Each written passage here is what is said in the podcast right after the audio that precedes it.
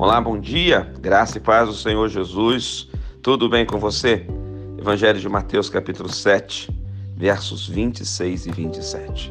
E todo aquele que ouve essas minhas palavras e não as pratica, será comparado a um homem insensato que edificou sua casa sobre areia. E caiu a chuva, transbordaram os rios, sopraram os ventos e deram com ímpeto contra aquela casa, e ela desabou, sendo grande a sua ruína. A casa construída na areia é a desobediência, é aquele que ouve e não pratica. É aquele que conhece, mas faz de conta que não conhece. Então é muito importante hoje você fazer uma revisão de vida. É muito importante hoje você colocar a sua vida em Cristo, colocar a sua vida na rocha. Saia da areia, saia da desobediência.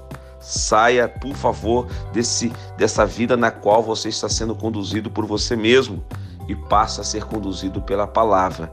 E para ser conduzido pela palavra, você precisa colocar a sua vida na rocha, na obediência. Que hoje você se arrependa, que hoje você mude a sua história, senão você vai desabar e grande será a sua ruína. Vamos orar juntos? Pai querido, eu oro para que todos possam fazer esta revisão de vida e colocar as suas vidas na palavra verdadeira, na obediência, em nome de Jesus. Amém.